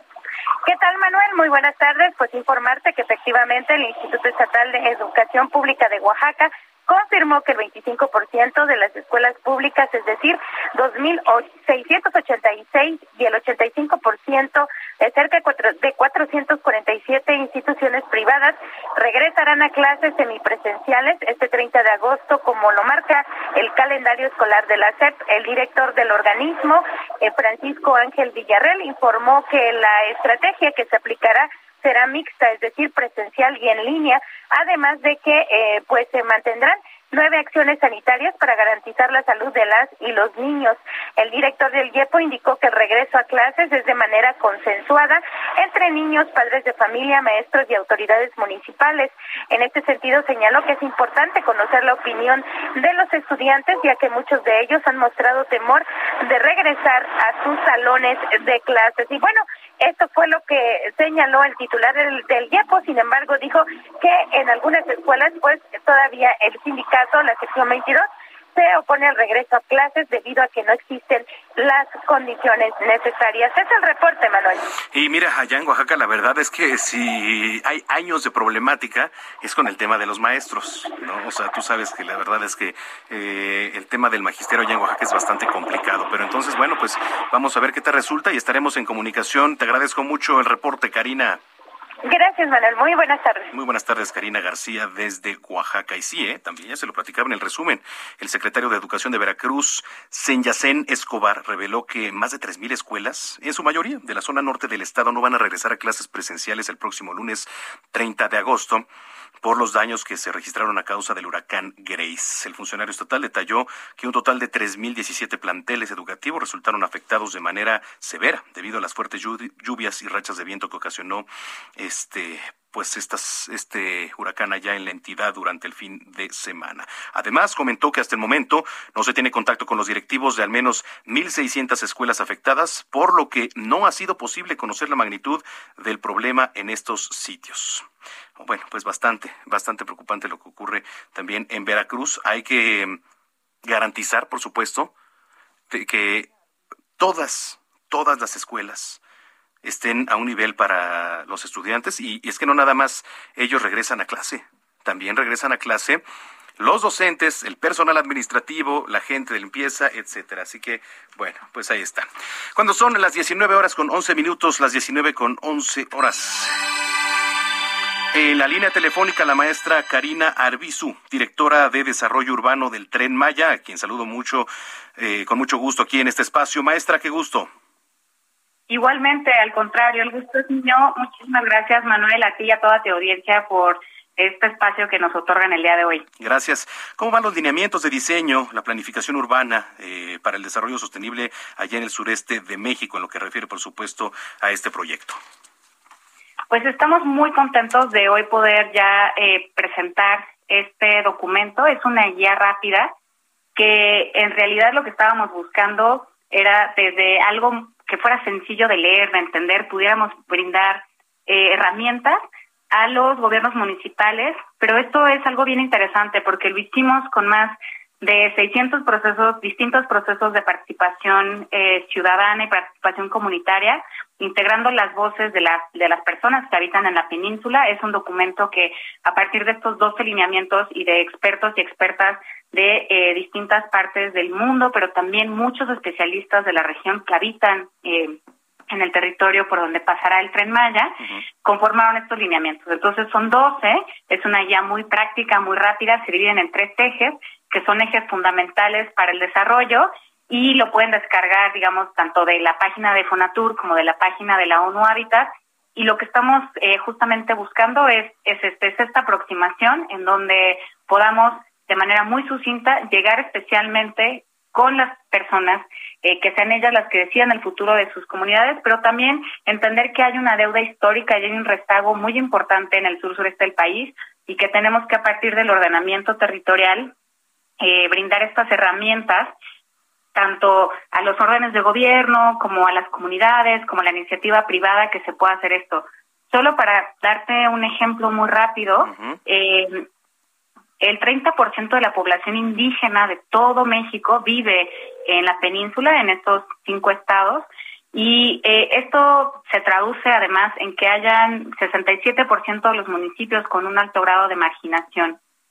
Luego, si sumamos que eh, al menos seis de cada diez municipios por donde pasa el tren Maya no cuentan con ningún instrumento de planeación, pues esto se traduce en un uso muy ineficiente, digamos, o más que ineficiente, poco equitativo de los recursos, ¿no? Y al final la planificación territorial es esto, es eh, ver de qué manera de, integralmente podemos hacer que las personas vivan eh, en total sintonía con su entorno y que haya una redistribución de la riqueza mucho más equitativa. A ver, y estábamos leyendo, por ejemplo, algo que pues causó polémica, digamos, en cierto punto sobre el desarrollo del tren Maya, fue el tema también de los ecosistemas naturales, ¿no? Estaba viendo aquí dentro de los 12 lineamientos ¿no? Eh, las proposiciones están respetar los hábitats, principales del sureste de México, ¿no? que son muchísimos, armonizar el desarrollo de los eh, asentamientos humanos con los ecosistemas naturales. ¿Por dónde empezar a hablar de todo esto que tiene que ver con los ecosistemas naturales? Eh? Eh, esto, digamos que es un trabajo que se hace de manera transversal y se hace desde muchas escalas. Entonces, cuando trabajamos en el ordenamiento del territorio a nivel regional, por ejemplo, se piensan en los sistemas de cuencas, ¿no? El sistema de cuencas eh, y la parte hídrica es fundamental para poder saber en dónde sí y en dónde no es ideal urbanizar. Y así vamos reduciéndolo a las diferentes escalas también de planificación. A mí, hoy justo en la presentación de los lineamientos puse un ejemplo que me gusta mucho, Estuvimos trabajando con el municipio de Calakmul, con todas las comunidades ahí para poder eh, apoyar y, conjuntar su programa municipal de desarrollo urbano. Y visitamos un ejido, que es el ejido de Becal, en donde ya hay una organización del territorio de la propia comunidad, en donde ellos dividieron qué parte va a ser la agroforestal, qué parte eh, digamos, se va a poder poner a disposición de un grupo de mujeres que trabajan el árbol del Ramón y cómo podemos generar estos proyectos sustentables. Y entonces es eso, es entender desde la parte del subsuelo, que no la logramos ver, el, el suelo kárstico en la península es una de las características, y creo que eh, aquí habrá un paréntesis, es una de las grandes virtudes de estos lineamientos que está enfocado en el sur sureste de, México, para la región del Tren Maya. Eh, entonces, no es genérico, sino que está realmente especializado ahí y tenemos estas condiciones muy puntuales, como lo es el suelo kárstico. Esto quiere decir que en toda la península hay una red subterránea de ríos, eh, de cenotes, por eso es tan particular. Tenemos también en algunos eh, lados selva este, superinifolia, eh, caducifolia. Entonces, con todas estas características, como eh, la ocupación del territorio se interviene de manera mucho más armónica, entendiendo que la ocupación en la península, desde los propios mayas, de la milpa maya, del concepto de la selva humanizada, que se trabaja mucho, eh, especialmente, eh, lo menciona siempre el director de la Reserva de la Biosfera de Calakmul, y cómo esto se integra en los modelos de desarrollo. Eh, estábamos leyendo también aquí algunos encabezados en donde pues ya confirman que el tren Maya ya no va a pasar por el centro de, Campeche. ¿Por qué pasó todo esto? ¿Qué, ¿Qué, tuvo que ver? Claro, a mí me gusta mucho decir que el proyecto del tren Maya es un proyecto vivo y es un proyecto que tiene esta gran virtud de que durante su conformación va incorporando las distintas necesidades pero realidades del territorio. Entonces, eh, Voy a darte ejemplos más generales para ir específicamente al caso de Campeche. Cuando se hicieron las antiguas vías del tren, no habían tantos estudios como los hay hoy y tantas consideraciones en términos patrimoniales, en términos ambientales, en términos del paisaje cultural, usos y costumbres. Entonces, el proyecto tenía un trazo preliminar con estudios preliminares, pero conforme se va profundizando el conocimiento eh, de cada región y se hacen los análisis muy puntuales, se han requerido hacer rectificaciones por temas tanto de la propia tecnología del tren, ahora es un tren que, correrá en su velocidad máxima alrededor de 170 kilómetros por hora, pero también porque antes pues no existía un INA, ¿no? Y no habían estudios LIDAR, entonces muchas veces el trazo pasaba justo encima, el antiguo trazo del tren justo encima de un vestigio arqueológico. Cuando nos aproximamos a la ciudad de Campeche, vislumbramos varias cosas. Uno, eh, era una gran oportunidad tener una estación en el corazón de Campeche, sin lugar a dudas. Ya había un tren que históricamente pasaba por ahí, hay una estación, la estación de Cuatro Caminos.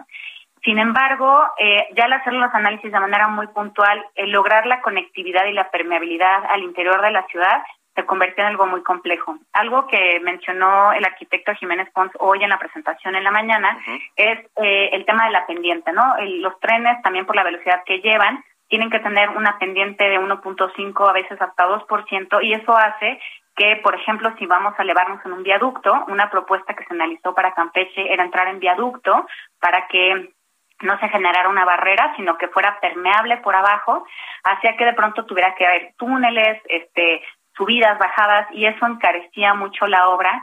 Y además también eh, había una complejidad en el término social, si bien eh, la gran mayor, eh, la gran mayoría de las familias estaban de acuerdo con el tema de la relocalización, muchas de ellas incluso por el tema de la certeza patrimonial y de pensar en un nuevo proyecto de vida, estaban muy entusiasmadas con la llegada del tren. También habían algunas voces que se oponían a esto. Y bueno, pues también algo que siempre nos ha insistido el presidente de la República es eh, todo por la razón, nada por la fuerza. Y considerando todos los componentes técnicos, financieros, pero también sociales, se toma la decisión de poder, eh, digamos, tomar la ruta alterna, la ruta por periférico. Esto eh, tiene como todas decisiones cosas muy positivas y cosas también que vamos a tener que superar ciertos retos, especialmente pues ya en el tema de la conectividad para que las campechanas y campechanos realmente utilizan el sistema de transporte ferroviario como un sistema de tren de cercanías y realmente lo puedan también aprovechar para ir este a viajes de trabajo, de paseo, de, estudios, ¿no? Eh, y que la ubicación ahora que estamos buscando también poderla vincular a las calles, a la traza urbana que ya existe, sea eh, la más adecuada. Entonces, esa, ese fue el gran anuncio que también se dio el día de hoy. Bueno, pues ahí está esta presentación de lineamientos. Después de esta presentación, ¿ahora qué viene, maestra?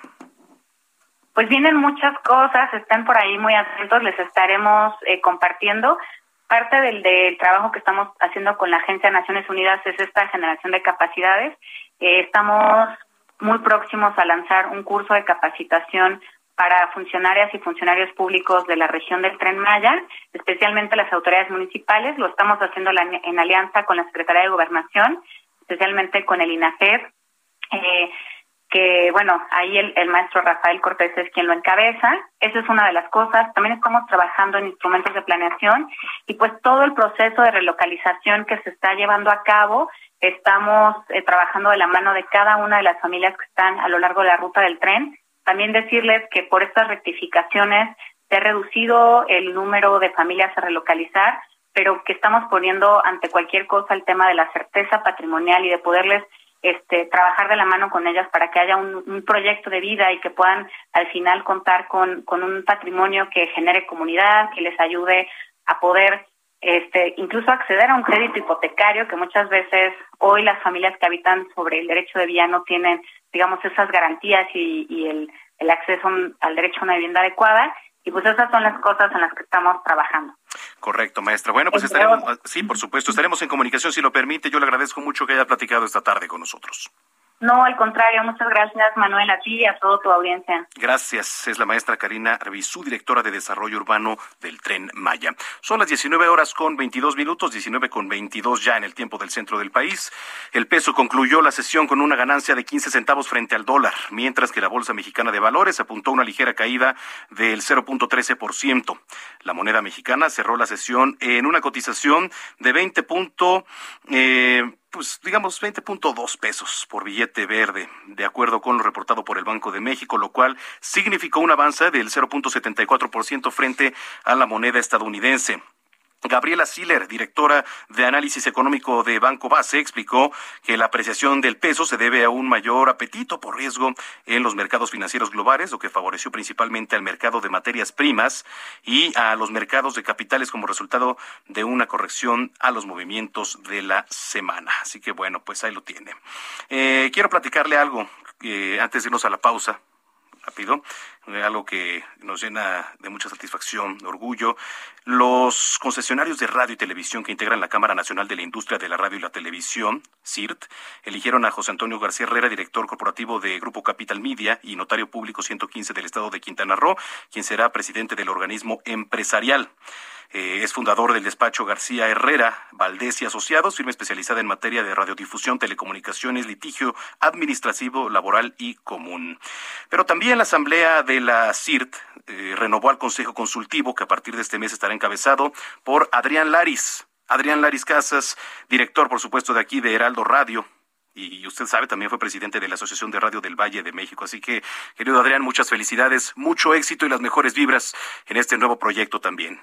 Eh, en su intervención, por supuesto, agradeció el apoyo a su proyecto y señaló que va a trabajar de la mano con el presidente del Consejo Directivo, además de reforzar los vínculos con las grandes delegaciones estatales de la CIR. Pues muchas felicidades nuevamente, Adrián Laris Casas, por este nombramiento. Son las 7 de la noche con 24 minutos. Vamos a ir a una pausa y regresamos con la última media hora de información aquí en las noticias de la tarde a través de Heraldo Radio.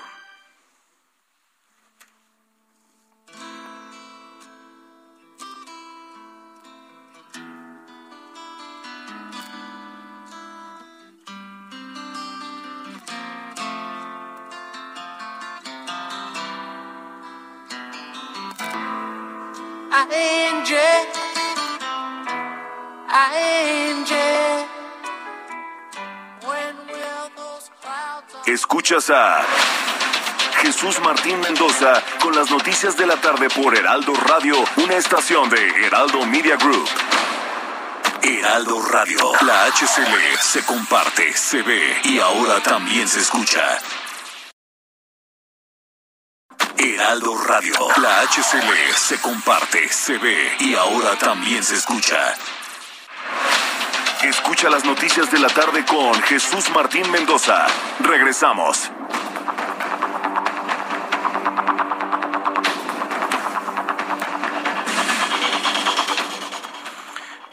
Las 7 de la noche con 30 minutos, 7 con 30 en el tiempo del centro del país. Vamos de lleno con la última media hora de información aquí en este espacio que son las noticias de la tarde. Eh, vamos a ir con nuestro compañero Guillermo Officer hasta Campeche, que nos tiene información importante. Adelante, Guillermo, muy buena tarde. ¿Qué tal? Muy buenas tardes, Manuel. Te saludo con gusto desde la ciudad y puerto de Campeche. Después de este lamentable suceso en el accidente de la plataforma EQA 2 del Centro de Proceso Cuba perteneciente al complejo Kuma Lopsap. El día de hoy se registró una denuncia, una manifestación a las afueras de la sección 42 del Sindicato de Trabajadores Petroleros de la República Mexicana y es para acusar a Luis Gerardo Sánchez, el secretario general de esta sección, de eh, pues cometer fraudes y solamente de limitar a 300 mil pesos lo que recibirían las viudas y los beneficiarios del seguro de vida de los trabajadores que lamentablemente fallecieron en esta explosión. Fue a cargo del señor Mario Alberto Arcos Lucio, quien declaró que existe una relación entre el líder sindical y la empresa de seguros Tona, que ha sido señalada en varios estados del país, al menos seis, para eh, manipular y solamente pagar un porcentaje, lo que también tendría como beneficiario al líder sindical. Eh, en pocas palabras, también se señaló que esta persona, el líder sindical, hace firmar un finiquito a los beneficiarios y hace firmar eh, de manera ilegal eh, que solamente se les entregue un porcentaje del millón quinientos mil pesos a los que eh, estas personas accederían como beneficiarios del seguro de vida de estas de estos trabajadores. Son fuertes las acusaciones que se realizaron hoy al, al afuera de la sección 42 y es importante señalar que eh, pues hasta el momento se han presentado algunos documentos que comprobarían estos dichos por parte del trabajador jubilado. En palabras propias de este señor, de Mario Alberto Arcos Lucio, ha mencionado también que le han llegado algunas quejas por parte de los trabajadores que han sufrido accidentes en los meses anteriores. Al menos hace eh, dos meses, menos de dos meses, se registró otra explosión en el mismo complejo que también ha sido bajo el mismo tenor por parte de la sección 42 y de Luis Gerardo Pérez Sánchez, secretario general de la sección 42. Bueno, pues ahí está la información. Te agradezco mucho, Guillermo. Seguiremos informando, Manuel. Muchísimas gracias. Gracias a nuestro compañero Guillermo Officer desde Campeche. Mira, en estos momentos eh, hay un mensaje por parte de la Secretaría de Relaciones Exteriores que tiene que ver, si, si este, no nos equivocamos, ¿verdad, señor productor, con el tema de Afganistán? ¿Es correcto? A ver, vamos a escuchar rapidísimo, si se puede, parte, parte de este mensaje. Eh, para la atención de pacientes COVID que hicieron a partir de partes de auto usadas. Se consideran entonces un símbolo del esfuerzo de los derechos humanos por las mujeres eh, afganas y son conocidas como Afghan Dreamers Team. Las integrantes del equipo buscaron salir del país el 20 de agosto, varias de ellas lograron evacuar a Qatar. Sin embargo, las integrantes originales del equipo no pudieron salir inmediatamente, por lo que se ubicaron en diversas casas de seguridad. En línea con esta tradición solidaria y en seguimiento a la política exterior feminista del Gobierno de México, hemos eh, realizado diversas gestiones diplomáticas y consulares con el fin de crear un pasaje seguro que nos permitiera traerlas a México. Ese pasaje se concretó el 23 de agosto que permitió a las cinco mujeres eh, y una de sus parejas, de una de ellas, ser transportadas a un territorio con representación de México en el exterior para posteriormente poderlas trasladar a nuestro territorio nacional. Las jóvenes fueron transportadas en un vuelo comercial a México la Cancillería proveyó el apoyo logístico, los vuelos de las jóvenes fueron financiados totalmente con fondos de diferentes organizaciones. Ellas podrán adoptar una, visa humanitaria o pueden hasta por 180 días. Esta puede, puede tener opción de prórroga y una institución con sede en México que eh, por motivos de seguridad nos reservamos su nombre ha ofrecido hospedaje, alimentación y servicios básicos sin costo para este grupo. Adicionalmente, ellas van a tener acceso a servicios de salud, a kits sanitarios, de dignidad para las mujeres, a diversas eh, amenidades. Eh, son muy bienvenidas Fatema, Lidia, Kausar, Mariam, Sagar. Les damos la más cordial bienvenida a México. Bueno, pues ahí está, ahí está parte de, de este mensaje vamos a estar dando detalles un poco más adelante en los diferentes espacios informativos. Quien hablaba es Marta Delgado actualmente subsecretaria para Asuntos Multilaterales y Derechos Humanos de la Secretaría de Relaciones Exteriores. La acompaña el canciller, por supuesto, Marcelo Ebrard.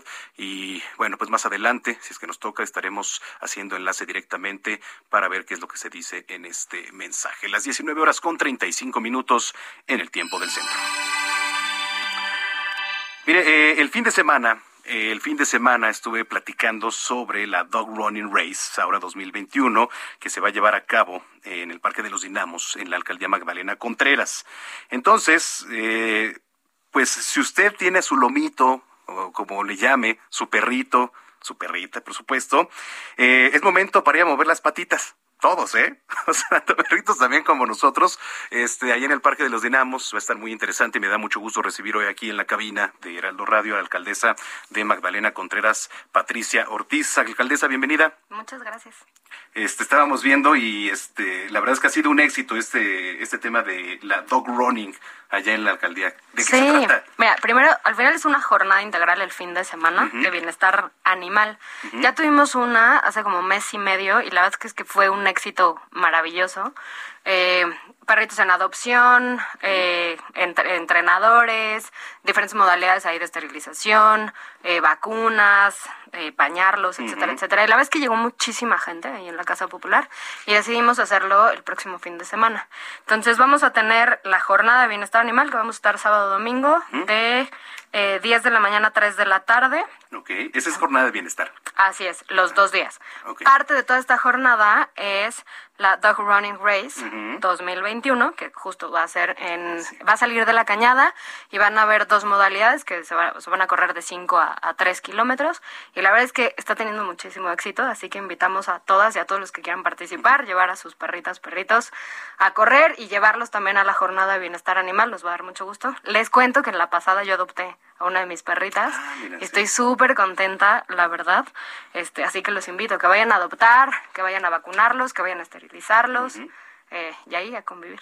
Eh, a ver, entonces, dentro de esta jornada de salud, este, ¿qué, qué vamos a poder encontrar, digamos, este, pues jornadas de a lo mejor castración, todo esto, esterilización? Esterilización, vacunas, Vacunas. eh, perritos en adopción. ¿Va a ser ahí mismo, en los dinamos? No, va a ser en la casa popular. En la Casa Popular. Y en los dinamos, ¿qué nos vamos a encontrar? La, La carrera, exacto, la carrera de perros. Ok. Que va a Eh, ser el domingo a las 8 de la mañana. Esa nada más es el día domingo. Así es. ¿Y qué va a haber de, de peculiar dentro de esta carrera, por ejemplo? Pues hay obstáculos, Ajá. este, y ya te digo que hay dos modalidades, de 5 y 3 kilómetros, van a haber varias actividades, que es caminata de 3 kilómetros, raza mediana y grande, caminata de 3 kilómetros, razas pequeñas, caminata de 3 kilo- kilómetros paralímpicos, mascotas con discapacidad, caminata de 5 kilómetros, razas medianas y grandes. Razas medianas y, medianas y grandes. ok. Eh, eh, ¿Alguna página tiene costo esta carrera? no. Es gratis. Sí. Totalmente gratuita. la- digo, porque es importante, ¿no? También que la, que la gente sepa. Pero este, en lo particular, eh, no hay. Eh, no, no resultan muchos espacios, ¿no? Aquí en la capital para que lleves, para que corras con tu mascota, para que convivan. No, además en un lugar difícil. tan bonito como, como los dinamos, sobre todo que inicia en la cañada, que es un lugar muy bonito. Así que los invitamos y los esperamos por allá el fin de semana. Eh, me hablas de una clínica antes de, de entrar al aire, una clínica veterinaria, ¿es correcto? Sí, la inauguramos hablando, también este fin de semana. Va a estar en Casa Popular. Ya hay un espacio ahí en Magdalena Contreras, eh, más, eh, en, más en la parte alta. Y también nos habían estado pidiendo muchísimo que en la zona baja pudiéramos pu- tener una clínica. Y ya por fin la vamos a inaugurar este fin de semana, que va a ser parte de la, de la jornada de bienestar animal. Así que también allá los esperamos a todas y a todos los vecinos de Magdalena Contreras. Ok, clínica veterinaria.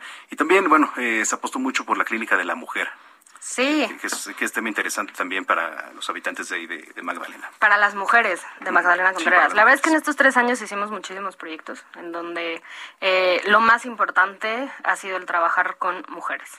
El tema de la clínica es bien importante porque por la distancia que tiene Magdalena Contreras de cualquier otra alcaldía, incluso de periférico, eh, pues a las mujeres les cuesta mucho trabajo trasladarse. Y al final lo último que dejamos es nuestra salud. Y me parece un derecho básico poder tener un espacio para nosotras. Entonces se pueden hacer diferentes estudios, ¿no? Colposcopía, hay un ultrasonido, hay interrupción legal del embarazo, hay un área de planificación familiar y salud sexual y reproductiva, hay una biblioteca de derechos humanos, eh, es, es, es un área eh, completamente integral, apoyo psicológico, jurídico, eh, y es un espacio para nosotras. Hay que empezar a combatir la, la, la violencia en absolutamente todos los sentidos. ¿Es la segunda? ¿Me dices que se hace? La primera, Es la primera. así es. Es- Ok. es- ¿Dó- ¿Dónde está ubicada aproximadamente? en la colonia Guayatla, Avenida Ojo de Agua número uno. Avenida Ojo de Agua número uno. Así es. Alcaldía, les repito, Magdalena Contreras, que además ha ido de la mano con algunos temas que tienen que ver con el empoderamiento. Sí es, ¿no? de la pues va justo de la mano, ¿no? El, el tema de, de- de combatir la, la violencia es también empezar a garantizar derechos. Y el programa que creo que ha sido mi favorito en Ujú. estos tres años es el de empoderamiento, en donde se capacitó a 4.500 mujeres eh, en diferentes talleres. La verdad es que se atravesó la pandemia y la verdad es que fue bastante complicado, pero no lo dejamos de hacer, se trabajó a distancia y han salido cantidad de casos y está haciendo una red de mujeres Ujú. en Contreras, de mujeres empoderadas, sororas, feministas, que han empezado a encontrar la libertad y decir alto a la violencia, violencia que venían desde casa, en la calle, en la escuela, en el trabajo, con los maridos, con los hijos. Y, y es muy, muy interesante porque además ellas están empezando a trabajar también en la comunidad. Y eso es algo que a mí me da muchísimo gusto porque entre ellas empiezan a hacer pequeñas redes en su calle, en su colonia, para que muchas otras mujeres también puedan empoderarse. Digamos que es parte también como de una activación. ¿No? Lo que se han venido, lo que han venido haciendo. ¿Qué actividades hacen en este programa de empoderamiento? Son talleres y capacitaciones en donde hablamos, por ejemplo, de identificar las diferentes eh, violencias. la, eh, la violencia sexual, la violencia psicológica, la violencia económica, eh, y se empiezan a hacer diferentes actividades. han salido también muchas cooperativas, por ejemplo, en donde están independizando, están haciendo diferentes actividades, y eso la verdad es que ha hecho que la red esté empezando a crecer de manera increíble. Hoy tuve un evento con, con ellas vinieron eh, mujeres de otras alcaldías porque lo están tomando como referente, entonces la red se está expandiendo, está creciendo y la verdad es que eso es algo que me da muchísimo gusto. Hay que combatir el machismo en todos los espacios, en todas las modalidades, y eso es algo que... Que todavía lo hay, es una práctica, la verdad, que... Totalmente. Todavía la hay en, en, muchas de las... Pero este programa me parece que sí es, un, es, es, es, muy importante y marca un antes y un después para, pues, para todas ellas. Sí, por supuesto. Son parte de los programas que se están concluyendo en la, en la alcaldía Magdalena Contreras. Oye, ¿cómo es el tema de las escuelas ahorita? Ya, muy bien, qué bueno, me da muchísimo gusto que regresen el lunes. Eh, vimos, por ejemplo, el estudio que nos presentó eh, la Comisión de Derechos Humanos. Los niños ya quieren regresar a la, escuela, no me acuerdo exactamente el porcentaje, era más del 60%, 63%. Ya quieren regresar a la escuela y lo veo eh, comparándolo con el estudio del año pasado. Los niños estaban deprimidos los niños estaban enojados, no querían ni siquiera salir al patio de su casa. Todos, estamos ya deprimidos, lo sé. Pero creo que es bien importante que los niños eh, regresen, que empiecen a, estudiar. Lo, a ver, lo ven los recorridos, lo ven las calles y los niños nos lo dicen. Ya estoy aburrido, no me gusta estudiar así. Y también creo que eso va a liberar mucho a las mamás, particularmente, que puedan volver a tener su espacio, que puedan volver eh, muchos a trabajar. Eh, y sobre todo, evitar violencia en, en las casas. Y creo que les va a hacer muy bien. Así que estamos trabajando muchísimo este, para que las escuelas estén en las mejores condiciones y las y los niños puedan regresar el próximo lunes. Próximo lunes ya, ¿Ya? el ciclo escolar. Entonces están en condiciones. Sí, Por lo menos las escuelas, digo, ahorita en lo que nos respecta ahí en Magdalena. Así es, ya estamos. El viernes voy a ir a supervisar. Así ah, que muy bien, eso me parece bien. A ver qué. Les estaremos avisando. Sí, sí, sí, me parece El viernes vamos a supervisarles. Ok, este, entonces finalmente ya nada más regresando un poquito, porque sí nos han preguntado bastante sobre este tema de la carrera ahí con los canes. Es el próximo, la carrera como tal es el próximo domingo. A las 8 de la mañana. 8 de la y mañana. Salen de la cañada. De la cañada. Del Parque de la Cañada en, en, Los Dinos. ¿Tú vas a estar por ahí, alcalde? Sí, el domingo. No sé si voy a correr, la verdad, todavía. No lo sé. este, yo, yo, la verdad. Pero ahí voy a estar. Pero Nos vayan a cubrir. Iré, a ver, iré a ver por lo menos. Ahí vamos a estar. Muy bien. Este, ¿Alguna página, redes sociales, todo esto? ¿Tus redes también? Sí, Patio Ortiz Couturier. Ahí está toda la información y en la, en la Alcaldía La Magdalena Contreras. Alcaldía La Magdalena Contreras. Muy bien, perfecto. Bueno, pues este, muchísimas gracias. Muchísimas gracias. por habernos acompañado aquí en Radio. Muchas gracias. Patricia Ortiz, aquí en las noticias de la tarde. Está hablando en este momento el canciller Marcelo Ebrard. Vamos a escuchar parte de sus palabras en este mensaje. Instantes de lo que ocurre en Afganistán pero la causa humana, la protección de los valores y las causas que nos identifican a las y a los mexicanos hoy, pues han hecho que nos comprometamos para que ellas estén en México. Yo estoy seguro que van a ser recibidas como ellas lo elijan, el estatus legal que ellas consideren mejor, pero serán recibidas con mucho cariño por el pueblo de México ellas además son portadoras, como lo dijeron ahora, de un sueño y de una realidad que han construido con muchas dificultades, que es demostrar que podemos tener un mundo igualitario, fraterno, eh, de igualdad entre los géneros. Entonces nos pareció muy importante abrirles nuestra casa el presidente de la República nos ha pedido que estuviéramos aquí para recibirlas. Yo vengo ahora de Córdoba, que tuvimos una reunión con el Ecuador, con el presidente de Ecuador, y traerles este mensaje. Eh, en México decimos, están en su casa y ahora se los queremos decir con de todo corazón, están en su casa y México hace honor a su tradición y al futuro que queremos tener. Sean muy bienvenidas y cuenten con nosotros.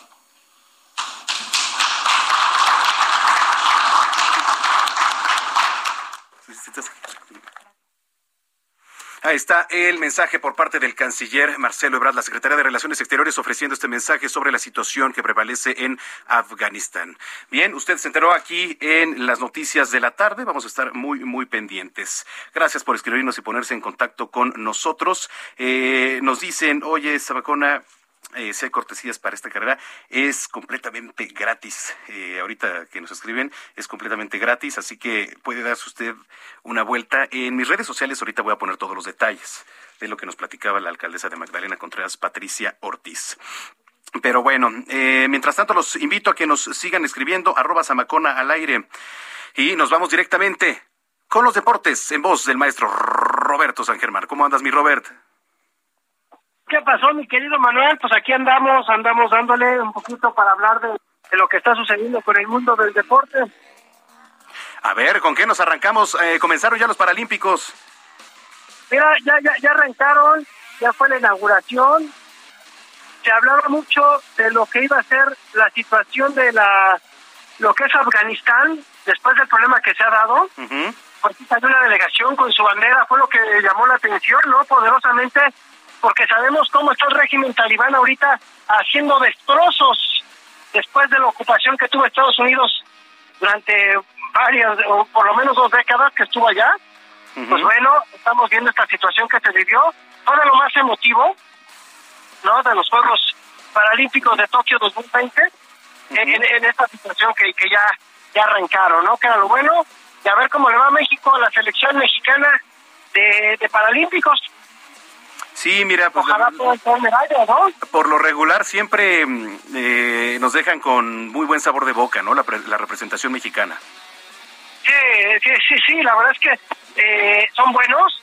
Hay, hay, hay, algunas preseas que, que tenemos que estar siguiendo algunos competidores, vamos a platicar de ellos ya después, de los que pues creo que podrían tener una medalla para México, ¿no? Sobre todo que hemos tenido buenos representantes en tenis de mesa, en algunas otras disciplinas, hemos tenido también en natación, tenemos muy buenas, muy buenos competidores, pues esperando a ver, a ver qué sucede con México ¿no? en estos Juegos Paralímpicos de Tokio 2020, mi querido amigo. Eso es correcto, vamos a ver qué tal les va, esperemos eh, que así sea y todo el éxito y las mejores vibras a la representación.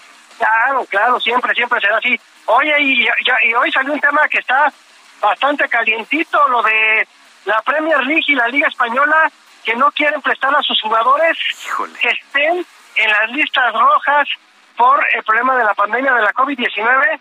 Malas noticias para el Tata Martino, amigo, porque si es así, la Premier League no le va a prestar a Raúl Jiménez a la selección mexicana para el inicio de las eliminatorias de la CONCACAF para Qatar 2022. Problemas para el Tata, ¿eh? Problemas graves porque además, recordando que está entrevetado y lesionado el Chicharón, no lo van a convocar, compadre. Entonces, no tenemos centro delantero nada más que Funes Mori para los primeros duelos, entonces a esperar a ver qué hace el Tata, que no debe estar nada contento, aunque ya la FIFA sacó un comunicado diciendo que van a castigar a los clubes con multas que no presten a sus jugadores para las eliminatorias, ¿eh? Sí, bueno, pues está interesante el tema, ¿eh? Está interesante. Yo no sé, la verdad es que eh, tanta influencia, pero pues bueno, a ver qué es lo que sucede. ¿Qué, qué pronóstico le ves a todo esto? Mira, yo creo, mi querido Manuel, o la FIFA empieza a cambiar un poco la manera en que manda en el fútbol, o vamos a ver más casos como lo que quisieron hacer Barcelona, Real Madrid, esa famosa Superliga, ¿eh? Sí. Porque no se nos olvide algo, los equipos son los que pagan los salarios. Entonces los equipos pueden decir, ¿sabes qué onda? No van, y no van, y no van, y hace como quieras, compadre. Entonces se va a poner bueno esto, ¿eh? Porque yo creo que la FIFA tiene que empezar a cambiar su modo de trabajo con las diferentes federaciones o las confederaciones de fútbol, ¿eh? Bueno, pues a ver qué es qué es lo que pasa. ¿Qué más tenemos, mi querido Robert?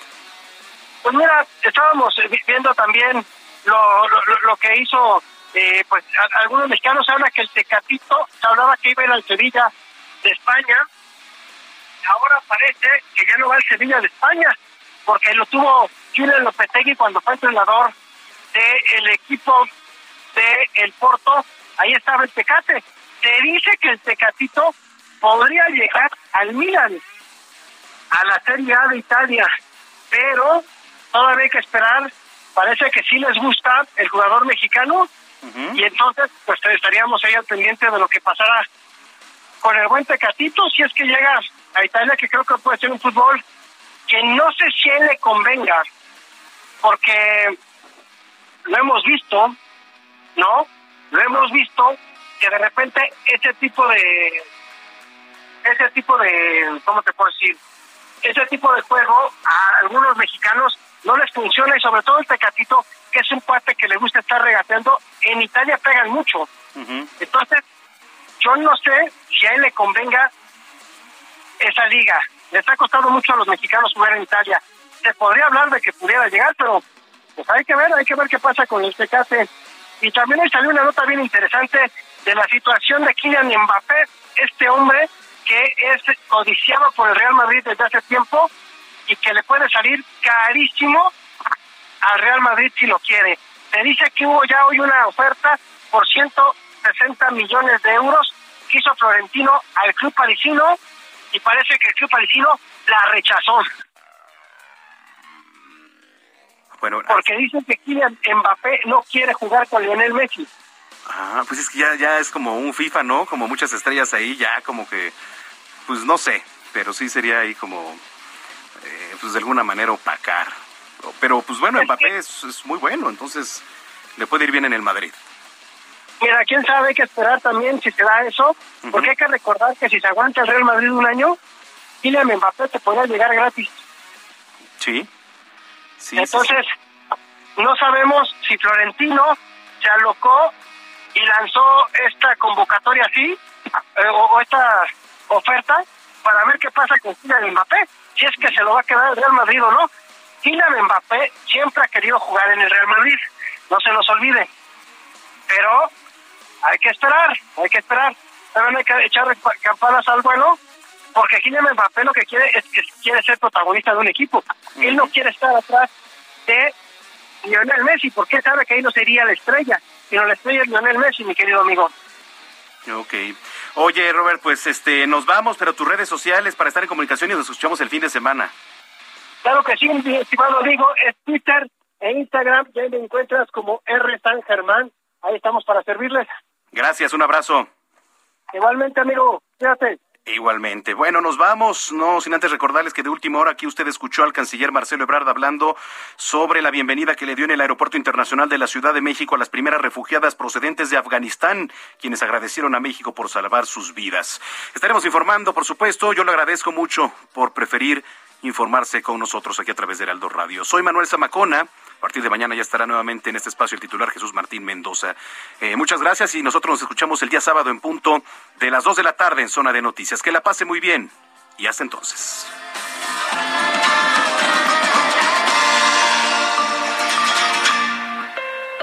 Esto fue Las Noticias de la Tarde con Jesús Martín Mendoza. Heraldo Radio, la H que sí suena y ahora también se escucha. Planning for your next trip? Elevate your travel style with Quince. Quince has all the jet setting essentials you'll want for your next getaway, like European linen, premium luggage options, buttery soft Italian leather bags, and so much more. And is all priced at 50 to 80% less than similar brands. Plus, Quince only works with factories that use safe and ethical manufacturing practices. Pack your bags with high-quality essentials you'll be wearing for vacations to come with Quince. Go to quince.com slash pack for free shipping and 365-day returns.